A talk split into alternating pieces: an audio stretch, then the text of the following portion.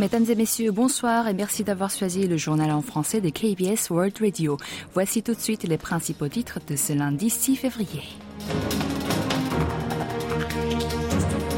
Parlement, le Minju va faire voter la motion de censure contre Lee Sang-min. Drame d'Itaewon, les familles des victimes entendent conserver l'hôtel de la Seoul Plaza. Séoul et Washington réaffirment le déploiement de toutes les capacités américaines face à la menace nord-coréenne. Et enfin, météo, mesure de réduction de particules fines dans la région métropolitaine et à Sejong.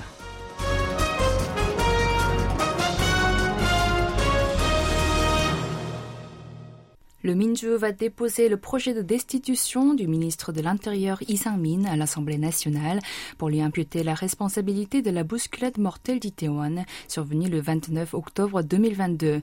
Il en a discuté la semaine dernière lors d'une réunion générale, mais a reporté la décision face aux députés qui se voulaient être prudents.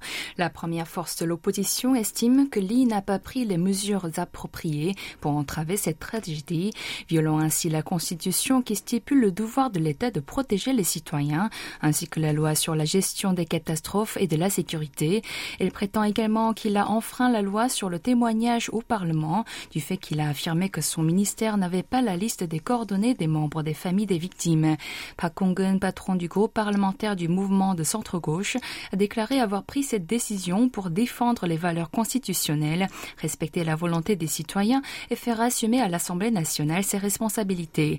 Le parti du pouvoir du peuple PPP la formation présidentielle conservatrice, a fustigé le Minju, qui selon lui utilise l'hémicycle pour protéger son dirigeant Lee Jae-myung, qui est actuellement interrogé par le parquet pour des soupçons de corruption. Pour adopter la motion de censure d'un ministre, il faut le consentement d'au moins la moitié des parlementaires, une condition facilement atteignable pour le Minju qui occupe 169 sièges sur 300.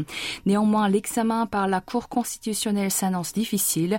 En effet, le poste de commissaire jouant le rôle de procureur sera occupé par le chef de la commission législative et judiciaire Kim Do-up, appartenant au PPP. Alors si le Conseil constitutionnel le rejette, le projet du Minju risque de s'essouffler. Les familles des victimes du drame d'Itaewon ont violemment dénoncé la municipalité de Séoul qui a prévenu du démantèlement de l'espace de recueillement érigé sur la Séoul Plaza. Les associations civiles ont organisé cet après-midi une conférence de presse devant l'hôtel. Selon elles, ce lieu ayant pour but de rendre hommage aux personnes décédées est protégé par la loi et la ville n'a pas le droit de le démolir de force. Certains membres ont remarqué que la municipalité n'avait pas suivi la procédure légale et entendait imposer cette décision qui n'était pas dans l'intérêt avant d'expliquer que le nouvel édifice, étant plus petit que celui qui été préparé par le gouvernement, n'entrave alors pas l'utilisation de la place par les passants. Les familles des victimes ont ainsi critiqué l'administration régionale de les empêcher de commémorer les défunts. Pour rappel, les associations ont mis en place l'hôtel controversé samedi dernier, 99 jours après la bousculade tragique, sans demander l'autorisation à l'avance. La municipalité avait informé qu'elle le retirait s'il n'était pas démantelé avant 13 heures aujourd'hui aujourd'hui. Politique internationale à présent. Le ministère sud-coréen des Affaires étrangères a rencontré vendredi dernier le secrétaire d'État américain à Washington.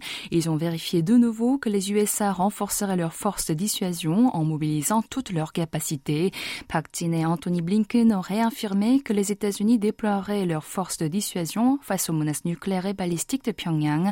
Le premier a déclaré que les deux alliés s'engageaient à maintenir la posture de défense combinée et à renforcer la dissuasion en soulignant qu'il réagirait conjointement face à toute provocation nord-coréenne. Suivant la réunion entre les ministres de la Défense des deux nations tenue trois jours plus tôt, les chefs de la diplomatie ont mis l'accent eux aussi sur le même point. De son côté, Blinken a indiqué que son pays avait reconfirmé son engagement pour défendre la Corée du Sud à l'aide de toutes les capacités américaines, y compris celles de défense nucléaire, conventionnelle et balistique. Leurs propos pourraient être interprétés comme un message d'avertissement au Royaume et une volonté d'apaiser l'opinion publique sud-coréenne en faveur de son armement atomique ou de l'installation d'armes nucléaires tactiques au sud de la péninsule. Vous êtes à l'écoute du journal en français sur KBS World Radio. Au dossier nord-coréen, ballon géant provenant de la Corée du Nord a pénétré hier dans l'espace aérien du Sud. Selon un haut responsable de l'armée, cet objet de 2 mètres a été identifié à 18h30 près de la frontière intercoréenne à Yeoncheon dans la province de Gyeonggi.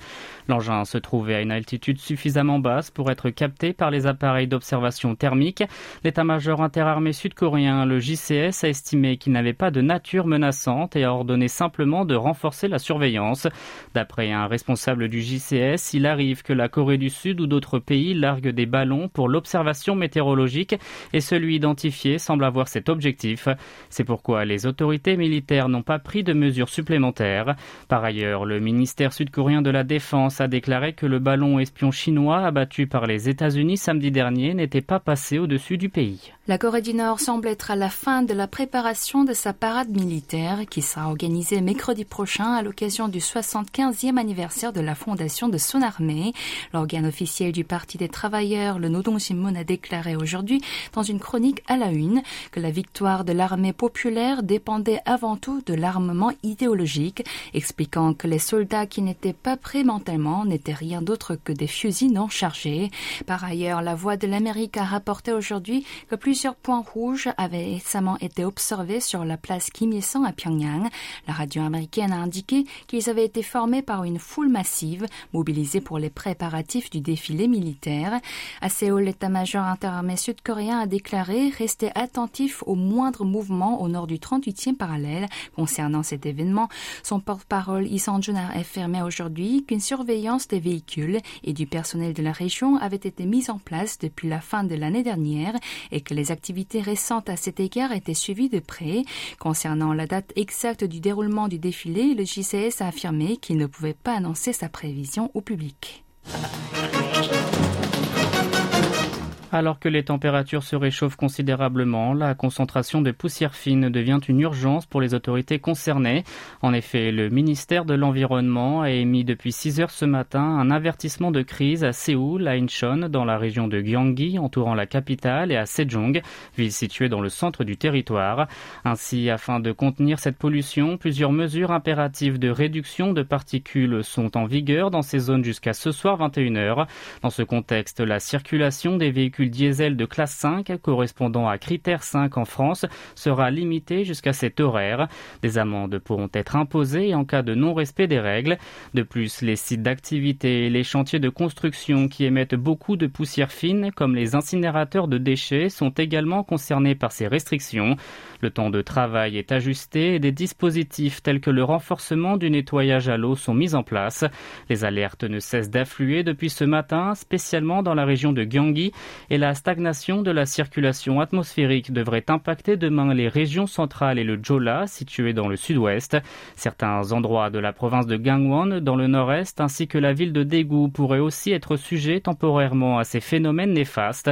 Météo Corée explique cette pollution de l'air par l'accumulation de particules fines arrivées hier depuis la Chine. En outre, l'adoucissement des températures a également son influence. Le mercure a passé la barre des 10 degrés sur tout le territoire, sauf dans le nord-ouest, avec notamment 9 degrés à Séoul. Le centre et le sud ont oscillé entre 10 et 13 degrés. Par ailleurs, comme la concentration sera mauvaise pour deux jours, il est conseillé aux personnes souffrant de maladies respiratoires de se munir d'un masque adéquat et d'éviter au maximum les sorties et les activités en plein air. Deux jours après le naufrage du navire Chambo, deux corps ont été retrouvés ce matin pendant l'opération de recherche. Il s'agit d'un Sud-Coréen et d'un étranger. Entre la nuit d'hier et ce matin, le chef mécanicien décédé a été repêché. Hier soir, la garde côtière a mobilisé 27 plongeurs pour rechercher leurs victimes.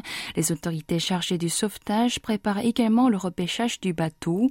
Ils ont alors disposé un navire grue de 200 tonnes à proximité. Mais étant donné que les outils de pêche s'en mêle à l'intérieur du navire et que la double cloison de la coque empêche de pénétrer de l'extérieur, les recherches sous-marines atteignent leurs limites. Ce bateau de pêche a chaviré samedi soir près de Sinan, ville située dans le sud-ouest du territoire.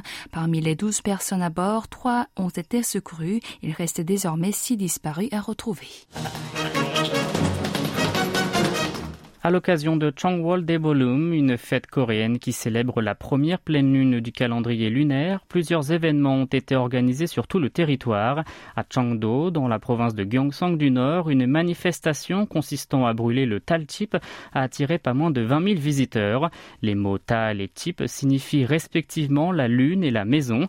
Il s'agit d'une coutume traditionnelle coréenne d'entasser des branches de pin et des gerbes de riz et de les embraser. On fait alors des vœux pour le nouvel an en considérant que le malheur du passé s'envole dans les flammes et la fumée.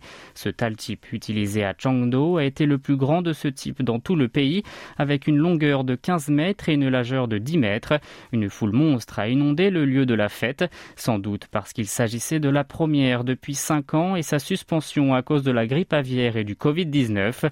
Le Tochulchul Tangigi, une sorte de tir à la corde, constitue une autre coutume traditionnelle originaire de cette ville du sud-est.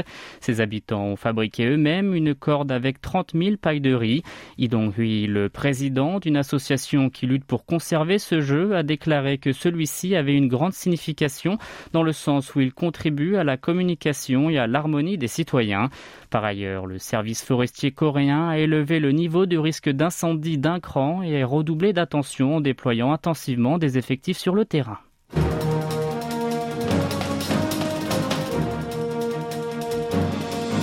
C'est la fin de ce journal qui vous a été présenté par Kim Hong-joo et Maxime Lalo. Merci de votre fidélité et bon début de semaine à l'écoute de KBS World Radio.